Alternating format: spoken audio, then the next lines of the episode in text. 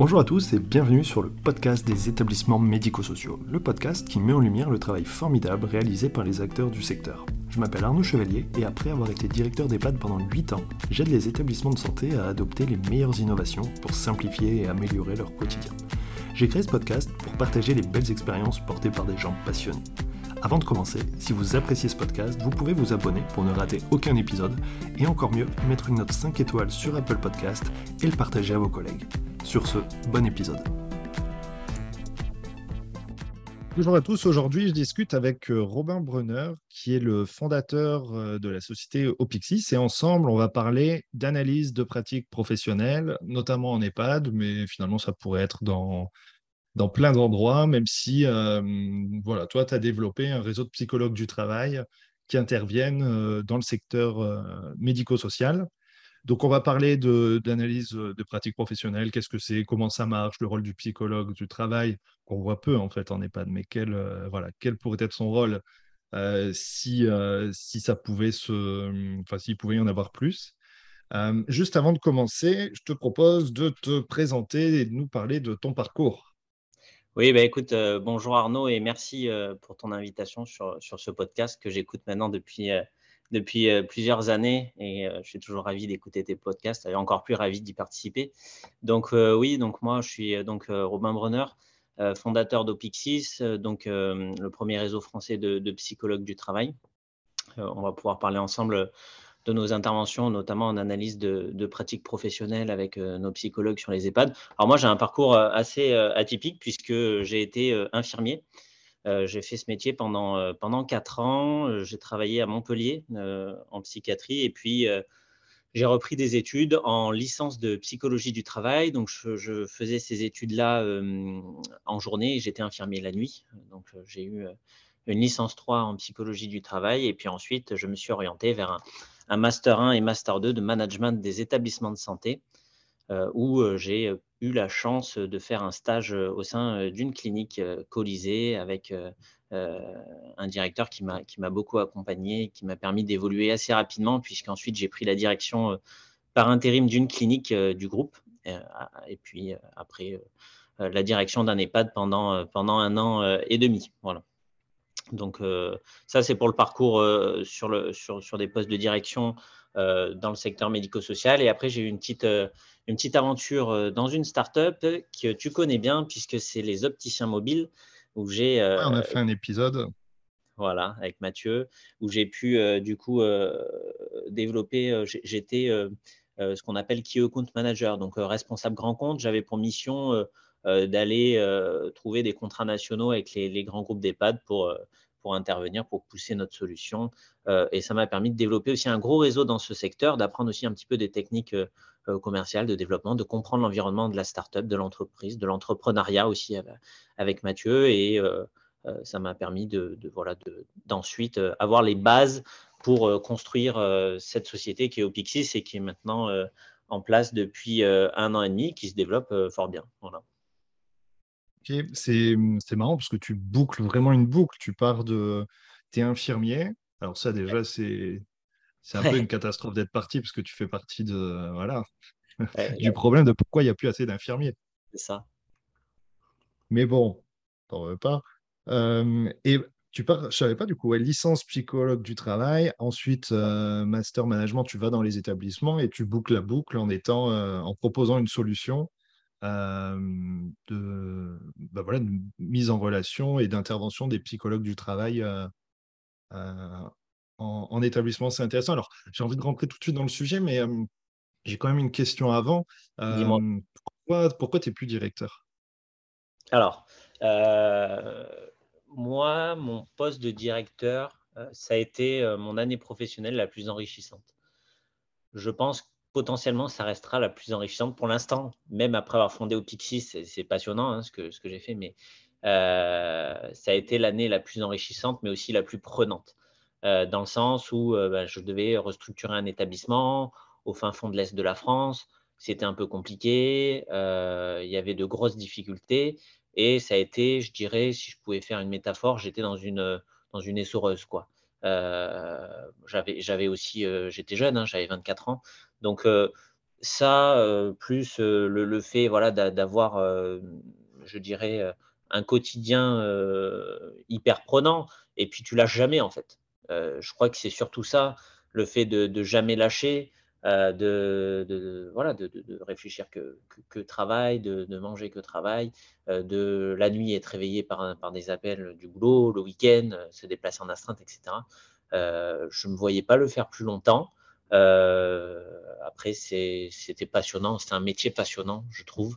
Encore plus quand on a été soignant, puisqu'on passe de l'autre côté de la barrière d'une certaine manière, où on va avoir du pouvoir d'action sur des choses que peut-être on dénonçait quand on était soignant, ou du moins qui nous euh, posaient question quand on était soignant, euh, et puis aussi une, je, dirais une légitimité managériale euh, avec des soignants, puisque ça m'est arrivé, moi, d'aller voir des, des, des aides-soignantes qui étaient en difficulté dans leur travail, les accompagner sur une toilette, par exemple. Voilà, elles savaient que, je maîtrisais le sujet que je savais ce qu'était une personne âgée et que j'avais des valeurs euh, soignantes euh, au cœur de moi. Quoi.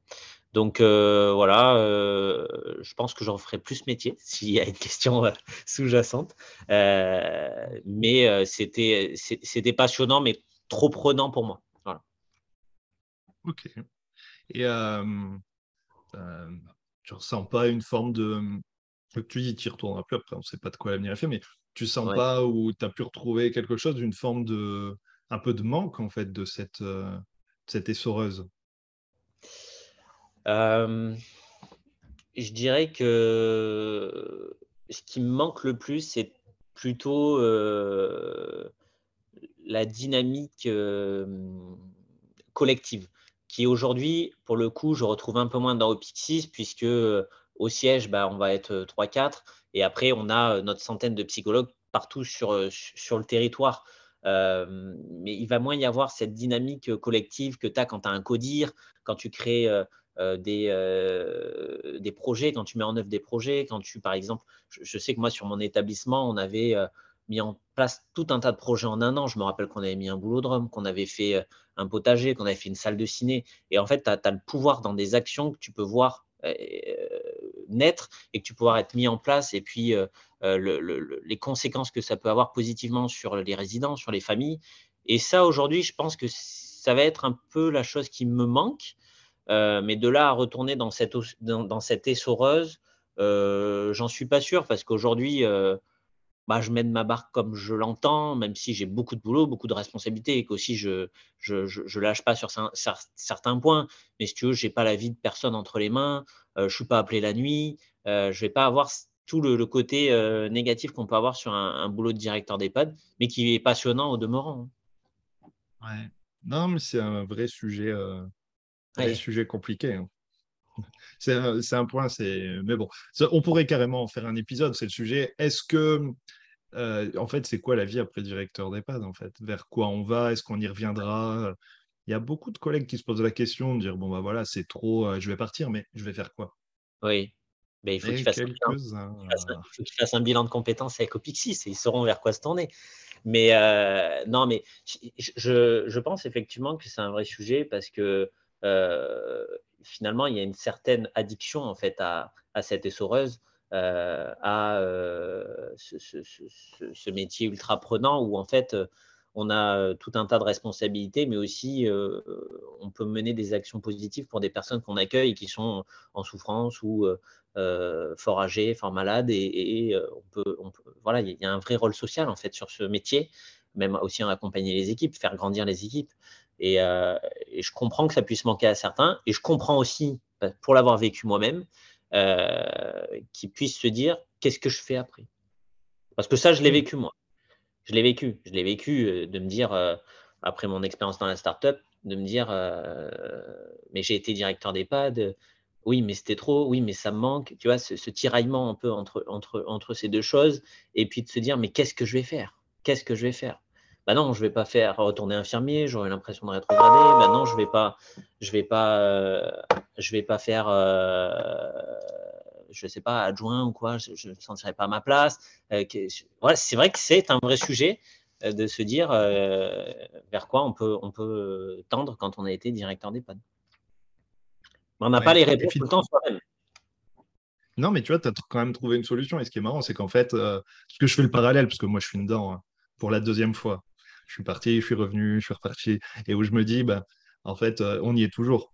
Tu vois, mine de rien. As encore, tu gardes un peu dedans. Hein. toujours. C'est vrai. C'est vrai qu'aujourd'hui, j'y suis un petit peu toujours.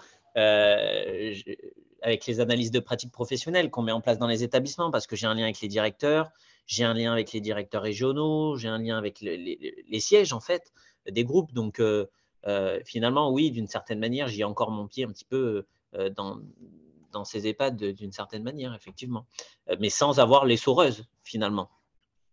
C'est ça. Alors, au Pixis, donc tu dis ça fait un an et demi, donc c'est quand même récent et quand je vois ton site et tout, vous avez fait plein plein de trucs. Qu'est-ce que c'est? D'où ça vient? Vous faites quoi et pourquoi?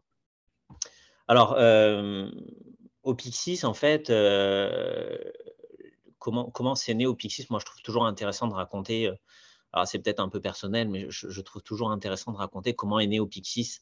Au Pixis, c'est né d'un bilan de compétences que j'ai fait moi-même avec une psychologue du travail parce que j'étais un peu perdu dans ma vie professionnelle. Je ne savais plus trop quoi faire, euh, comme euh, peut-être, tu vois, on en parlait, certains directeurs mmh. qui euh, voilà, sont essorés mais ne savent plus quoi faire. Et donc, j'ai fait un bilan de compétences avec une psychologue qui m'a orienté vers créer ma boîte de, coaching. À la base, ça devait être ça. Et puis, je commençais à accompagner quelques directeurs. ça se passait bien, mais je sais pas, il me manquait quelque chose. Et puis, un jour, je me suis dit, mais il faut, il faut que tu fasses du bilan de compétences, euh, redonner du sens au travail des personnes qui sont perdues, euh, c'est important, euh, je trouve ça intéressant, etc. Donc j'ai commencé à accompagner des gens en bilan de compétences. Et puis rapidement, je me suis dit, mais là, tu es un imposteur, c'est pas ton métier en fait.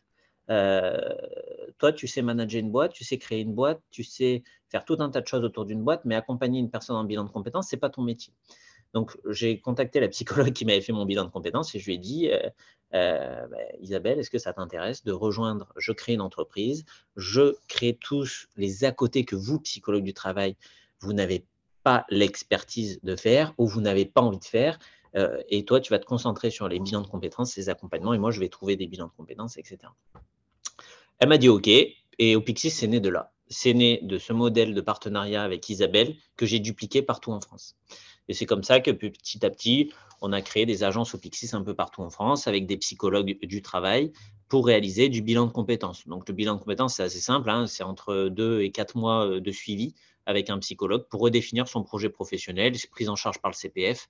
Et puis, euh, ça permet voilà, de, des personnes qui ont fait des burn-out ou des personnes qui s'interrogent sur leur situation de faire un point complet avec un expert d'accompagnement qui est le psychologue du travail. C'est là notre différenciation avec les grands autres réseaux de, bilan de compétences euh, pour euh, redéfinir son projet professionnel.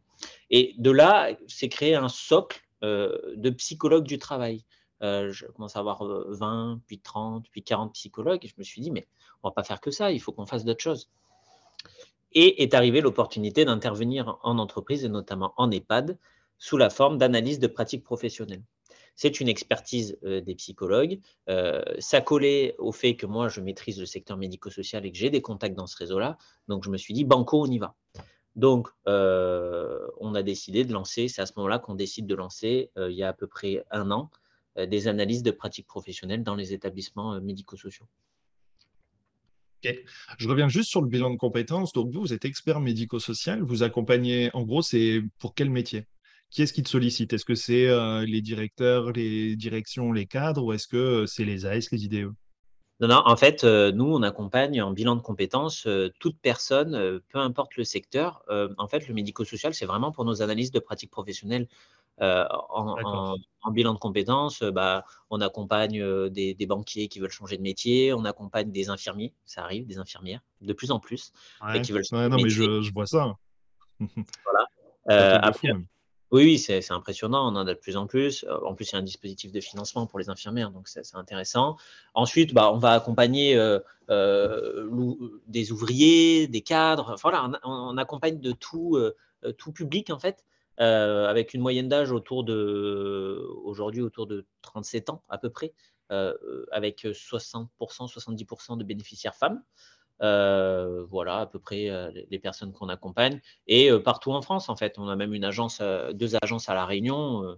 qui était une des premières agences, on, accompagne des gens partout parce que on se rend compte que les gens ont envie de, de, faire un point sur leurs compétences, éventuellement de changer de métier. Et pour le coup, ils ont envie de le faire avec un expert. Et aujourd'hui, quel est l'expert le mieux placé pour faire du bilan de compétences? C'est un psychologue qui a fait cinq années d'études face à des coachs consultants qui ont fait deux semaines de formation, en gros, pour résumer. Voilà. Ok, donc bilan de compétences, c'est vraiment tout le monde. Euh, tu vois, c'est une question, alors euh, encore un sujet très large, hein, mais euh, en EHPAD, d'une des problématiques, moins les infirmiers, parce que maintenant ils ont l'embarras du choix, ils font. Voilà. Mais par exemple, l'aide-soignant. L'aide-soignant qui en a marre. Juste qui en a marre, qui est cassé aussi physiquement, mais là, juste qui en a marre.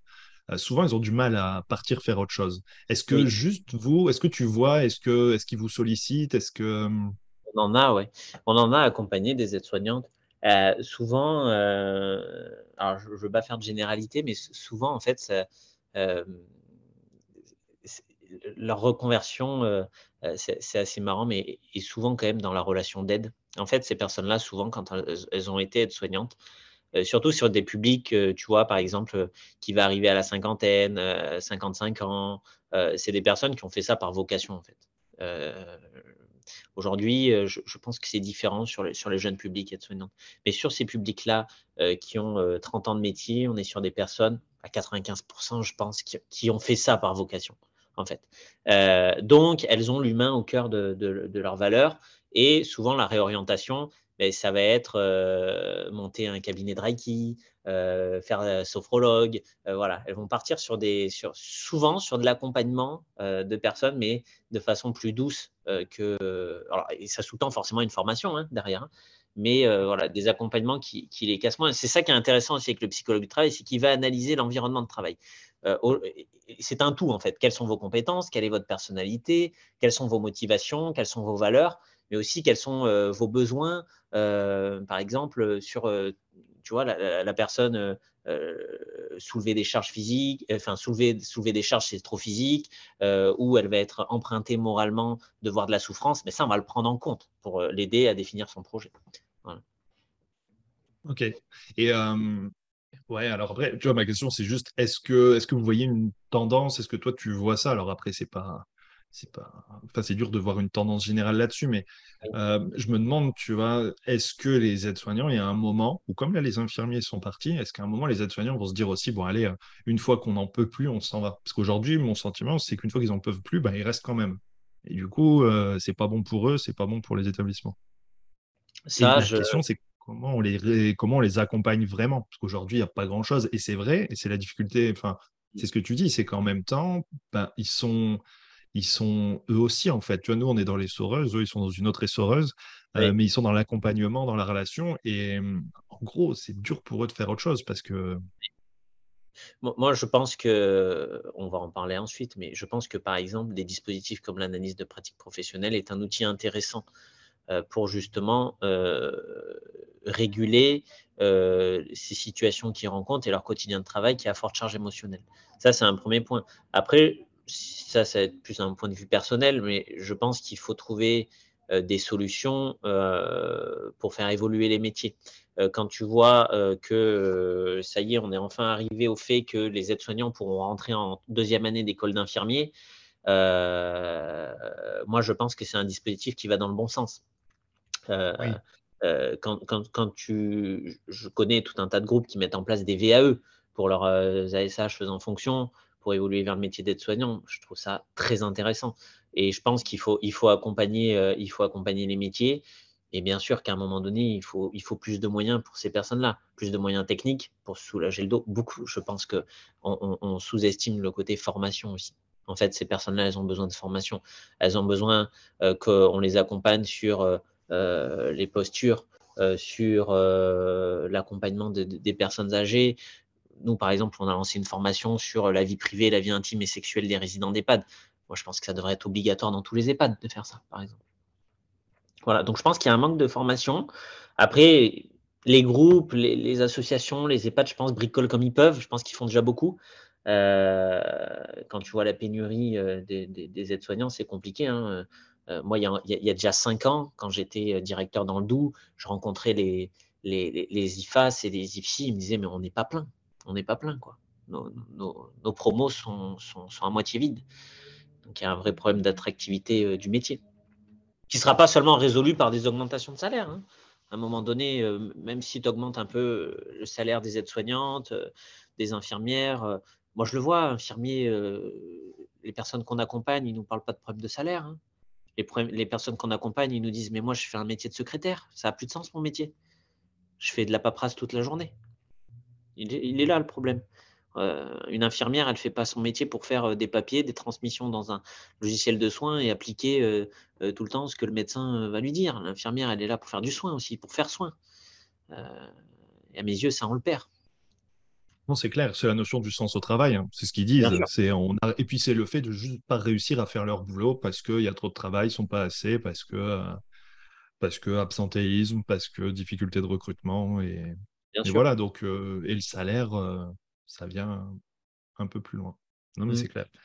donc, une partie de la réponse, ce serait comment on fait finalement pour aider les, les AS à se reconvertir? Il y a une partie de la réponse, c'est fait en sorte qu'elles soient bien dans leur job pour qu'elles n'aient pas forcément envie de se reconvertir. Oui, ta réponse, c'était l'analyse de pratique professionnelle.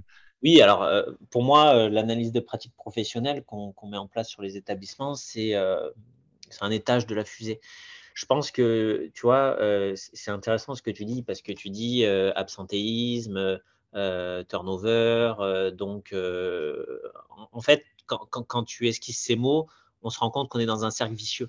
Euh, et moi, je l'ai déjà vécu euh, sur mon poste de directeur. C'était, euh, bah, il y avait une aide-soignante qui était absente, puis une deuxième, puis celle qui tire tout le temps et qui est jamais absente, bah, à un moment donné, elle va exploser.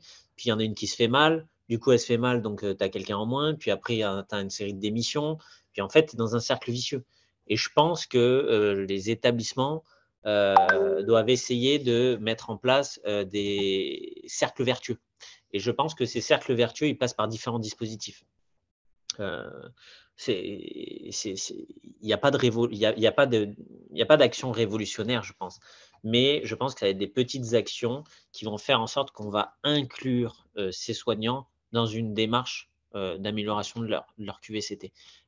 L'analyse de pratique professionnelle, donc pour, décrire hein, à, quoi, ça ressemble, en gros, euh, c'est euh, une psychologue euh, qui se déplace en établissement, donc souvent en EHPAD, qui vient en récurrence, au minimum une fois par mois, voir une équipe de soignants et constitue un groupe, qu'on appelle un groupe d'analyse des pratiques professionnelles. dans, ce groupe, ce qui est évoqué, c'est les situations à forte charge émotionnelle. Donc il y a un tour de table avec les différents soignants qui vont dire bah, Moi, euh, j'aimerais parler de euh, la difficulté que j'ai avec euh, telle famille.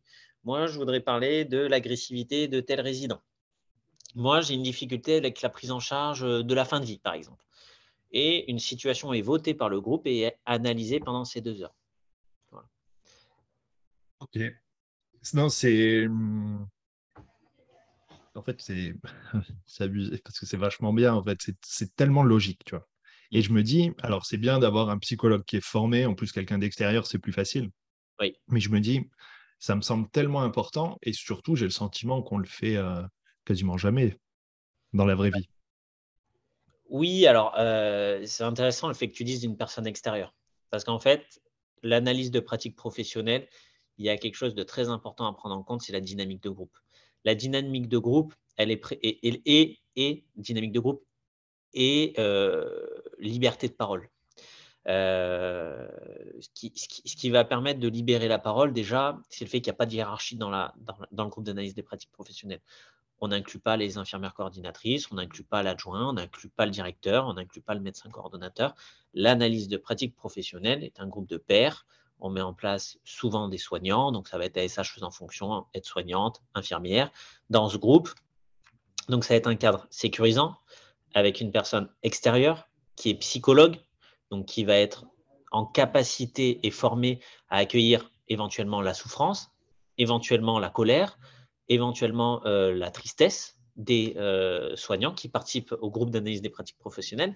Et en plus de ça, chez nous, alors je pense que voilà, les analyses de pratiques professionnelles, il faudrait les mettre partout dans tous les établissements. Il n'y a pas que nous qui en faisons, mais chez nous, elles sont formées au secteur médico-social. Voilà. Donc, ce qui est un plus, parce qu'il n'y a pas tous les psychologues qui sont formés au secteur médico-social. Nous, elles sont formées au secteur médico-social. Qu'est-ce qu'un EHPAD? Comment ça fonctionne? Comment on s'adresse à des soignants, etc. Et ce groupe-là d'analyse des pratiques professionnelles, il faut le voir comme une démarche long terme. Euh, j'ai des fois des établissements qui me disent on veut mettre une analyse de pratique professionnelle une fois. Je leur dis mais non, on ne va pas travailler avec vous, c'est pas possible en fait. Une analyse des pratiques professionnelles, si on veut que ça soit efficace, il faut que ce soit une démarche long terme, récurrente, animée. Euh, pareil, des établissements qui parfois sont en difficulté pour trouver des soignants euh, à, impliquer dans la démarche. Mais c'est parce qu'eux-mêmes, en fait, et puis, souvent, et des fois, il y a des petites annulations, tu sais, au dernier moment, qui m'appellent. Ah bah oui, là, vous savez, hein, c'est compliqué, euh, on a de l'absentéisme, moi, j'ai pas le temps de mettre ça pour les équipes, euh, c'est encore un truc en plus. Des fois, moi, je leur réponds. Je leur dis, mais non, mais justement, il faut mettre ça en place parce que ça va vous permettre d'avoir moins de difficultés, d'absentéisme, etc. Alors, ce n'est pas révolutionnaire, mais en tout cas, ce qui est intéressant, c'est que nous, on a une analyse, euh, puisqu'à la fin de chaque euh, analyse de pratique professionnelle, chaque salarié, chaque soignant scanne un QR code dans lequel il va arriver sur un questionnaire, questionnaire de satisfaction, et puis avec euh, des verbatims à déposer. C'est-à-dire qu'il nous dit ce qu'il a pensé de l'analyse de, pratique professionnelle, il nous met un commentaire. et ça, ça permet d'avoir une vision fine de l'intérêt des soignants pour ces groupes. On a un intérêt qui est majeur les, soignants qui sont accompagnés par nos, analyses de, euh, psychologues en analyse de pratique professionnelle, dans les verbatims, je n'ai jamais eu un verbatim négatif. Les verbatims, c'est quand est-ce que ça recommence? J'aimerais l'avoir deux fois par mois. Ça m'a fait du bien. La psychologue m'a compris. La psychologue m'a écouté, etc. Et rien que ça, moi, c'est ça qui me donne envie de me lever le matin pour Pixis, quand je vois ça, quand je vois que euh, ça apporte des choses positives aux soignants. Mais c'est qu'un petit étage de la fusée. Quand tu dis étage de la pièce, ça veut dire quoi? Ça veut dire que c'est une, euh, oui, c'est une, euh, c'est un élément de réponse à toutes les problématiques. C'est pas ça qui va révolutionner les choses, mais oui, c'est comment tu soutiens au moins un minima. c'est ça.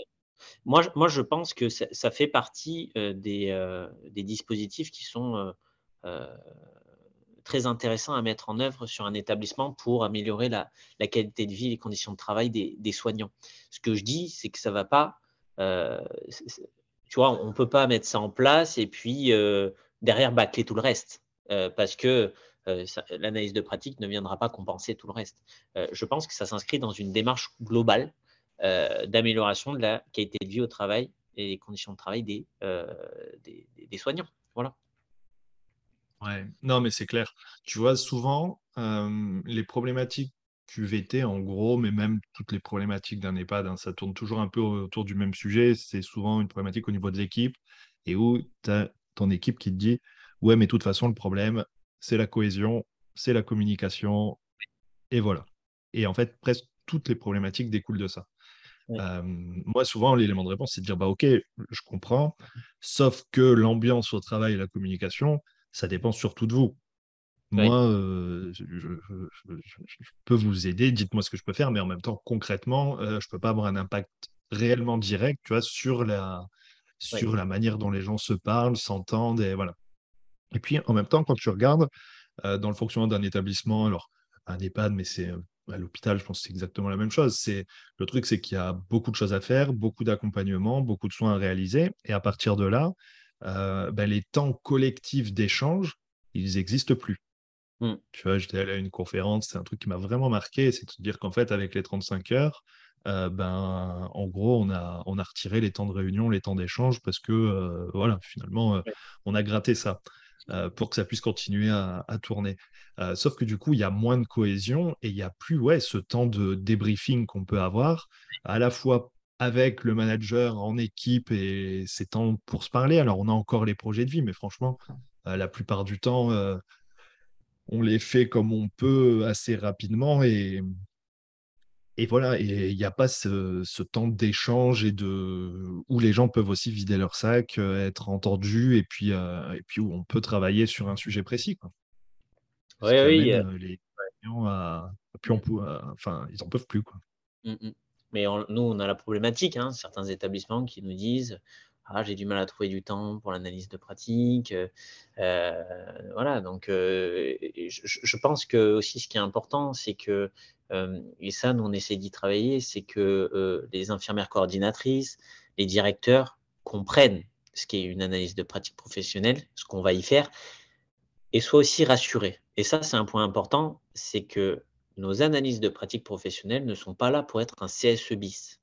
On est mmh. sur la pratique professionnelle, on n'est pas là pour dénoncer les conditions de travail, on n'est pas là pour dénoncer le management de X ou Y personnes, on n'est pas là pour dénoncer euh, la politique de X ou Y groupe, on est là pour se concentrer sur la pratique professionnelle. Et ça, nos psychologues sont formés sur ça, pour pas que ça déborde et pour que l'analyse de pratique professionnelle reste dans un cadre de l'analyse de la pratique professionnelle. Donc, euh, nous, par exemple, ce qu'on fait, c'est que chaque établissement dans lequel on va mettre en place l'analyse de pratique professionnelle, le directeur est convié, c'est une visio obligatoire avec l'IDEC et avec Estelle, qui chez nous est la référente nationale analyse des pratiques, ou alors présente mais qu'est-ce qu'une analyse de pratique professionnelle, qu'est-ce qu'on y fait dedans, quelle est la situation de votre établissement? Parlez-moi de votre situation d'établissement, euh, de façon à ce que se crée déjà une relation de confiance et que le directeur, l'IDEC, le CODIR, sache ce qu'est une analyse de pratique professionnelle et ce qu'on vient y faire dedans.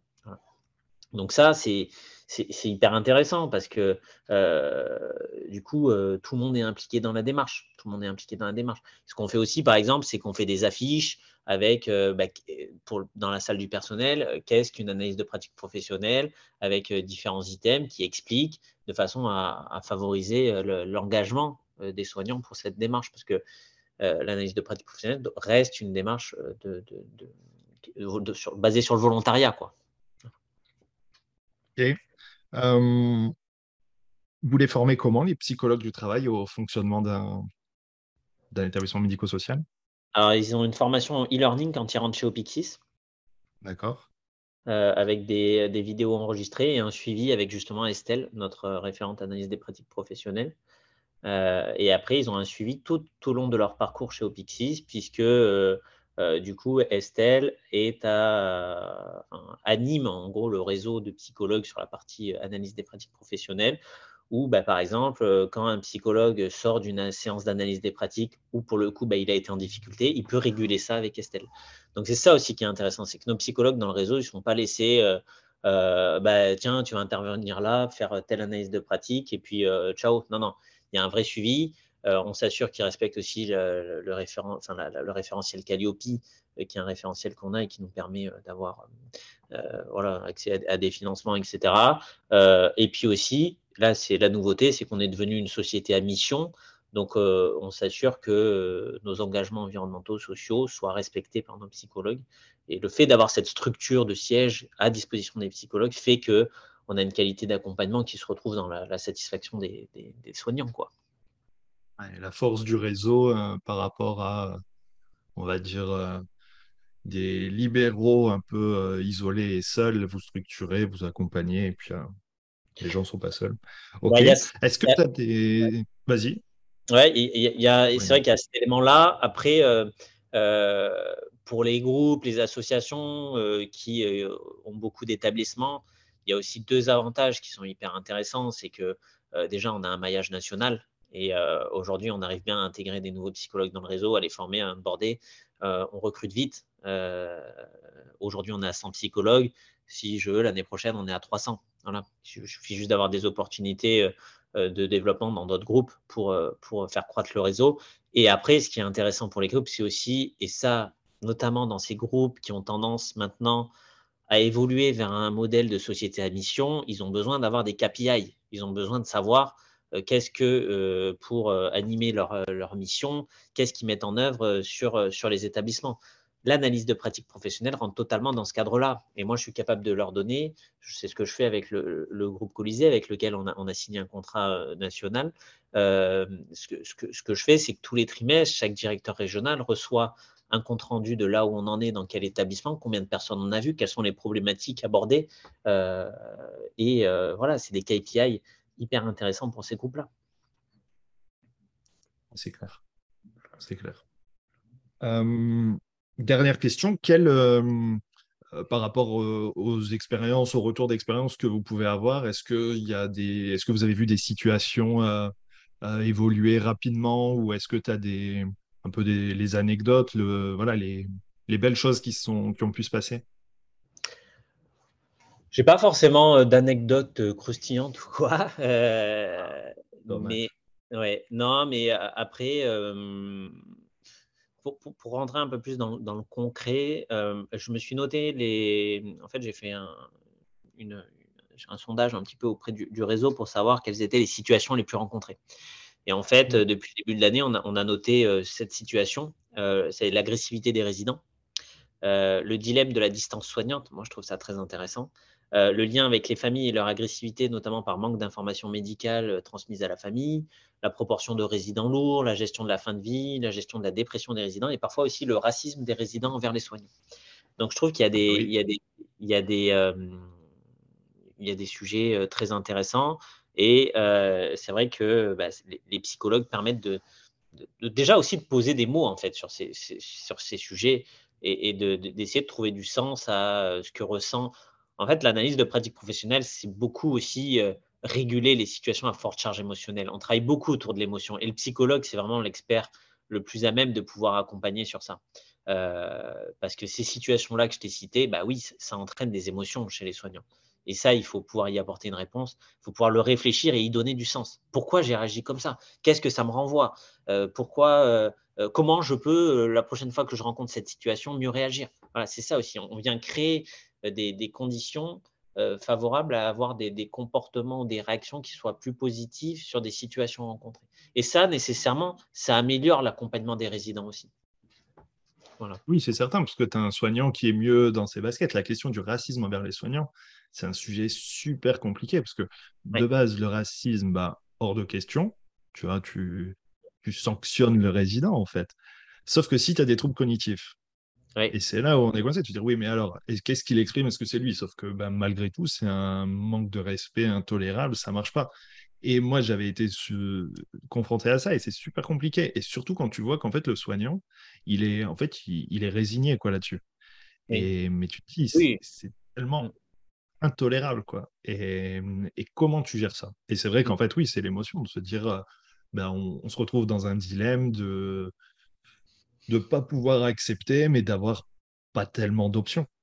Oui. Mm. non, mais euh, c'est vrai que c'est à chaque fois des, des situations euh, très, très intéressantes hein, qui sont travaillées dans ces analyses de pratique. Mais c'est encore une fois, c'est un étage de la fusée qui est important. Euh, mais voilà, il n'y a pas que ça. Moi, je pense, je, répète ça, je martèle ça, mais pour moi, la formation des, des, soignants sur tout un tas de sujets est, hyper importante, hyper importante. Je le vois sur la, formation qu'on a fait, enfin les formations là qu'on est en train de faire sur la vie privée, intime et sexuelle des résidents d'EHPAD. Pourquoi on en est arrivé là? Parce qu'en fait, c'est des situations qui ressortaient en, analyse des pratiques professionnelles et c'est une demande des établissements. Et on se rend compte qu'on est loin, on est loin euh, de, faire des, enfin, d'avoir des soignants formés sur le sujet. Ou euh, on va, tu vois, par exemple, avoir des soignants bah, qui, euh, c'est des questions difficiles, attention, hein, c'est des questions complexes, mais on va avoir des soignants qui, bon, le, le, le réflexe, ça va être de, quand ils tombent sur sur un, par exemple un couple de résidents ayant des rapports sexuels, ben, le réflexe, ça va être de, prendre en vidéo. Quoi. Au lieu de réfléchir le consentement, au lieu de réfléchir la situation. voilà.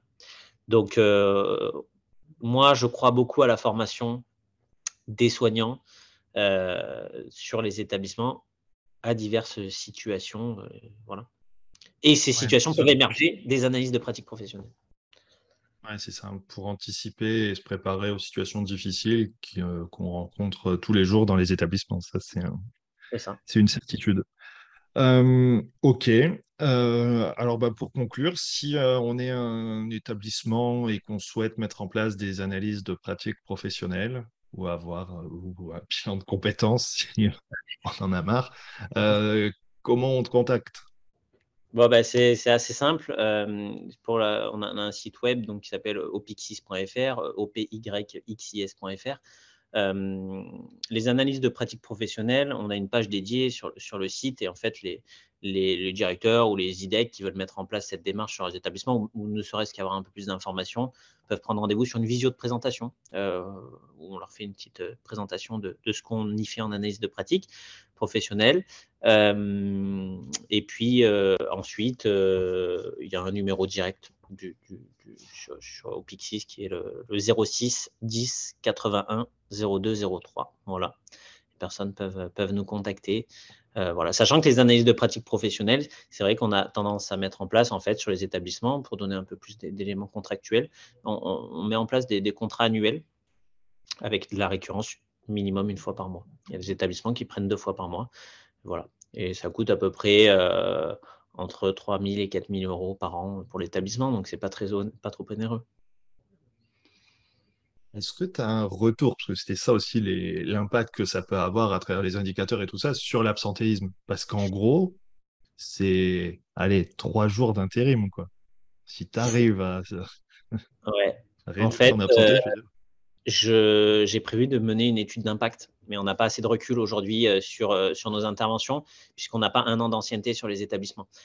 pour moi, l'étude d'impact, il faut l'avoir avec un an d'ancienneté sur un établissement où ça a été bien mené, de manière récurrente, au moins une fois par mois. Et euh, oui, je compte mener une étude d'impact prochainement. Mais euh, et c'est pour ça que je reste prudent en disant que c'est qu'un étage de la fusée euh, et que je dis pas que c'est révolutionnaire. bien sûr. Et puis tu pourras, c'est difficile parce que tu es sur un, élément indirect. Tu vois. C'est pas forcément l'analyse des pratiques professionnelles qui réduit la C'est comme tu dis, c'est un étage de la fusée, ça a aidé, mais mais c'est pas voilà. non, et puis, et puis, on, aura aussi des réponses dans le cadre des, euh, des baromètres sociaux que font les, établissements. Euh, aujourd'hui, on n'a pas assez de recul pour qu'ils puissent en parler, puisque je ne sais pas quand est-ce que les campagnes ont lieu, mais souvent à la fin d'année. Euh, donc, à la fin d'année, on verra si, par exemple, dans les verbatim, je ne sais pas, quelles sont les démarches que vous avez appréciées sur l'établissement, sort les analyses de pratiques professionnelles. Mais oui, des, études d'impact sont prévues, évidemment, prochainement. Ok, très bien. On a donc ton site internet et puis euh, oui, il y a le numéro qui est noté dessus. On te contacte, il y a des visios. Tout est... la nuit, pas les week-ends, euh, parce que j'ai changé de métier pour pas être dérangé. Parce que tu aimes bien quand t'appelles la nuit, quoi. en urgence. Euh, ok, et eh ben merci Robin, et puis à bientôt. Merci beaucoup Arnaud. Merci d'avoir écouté l'épisode jusqu'au bout, j'espère que le sujet vous a plu et qu'il vous inspirera. Pour m'aider à faire connaître le podcast, abonnez-vous sur votre plateforme d'écoute préférée ou notez-le et partagez-le sur vos réseaux sociaux. N'hésitez pas à me contacter sur LinkedIn pour toute remarque ou proposition de sujet. Bonne journée et à bientôt sur le podcast des établissements médico-sociaux.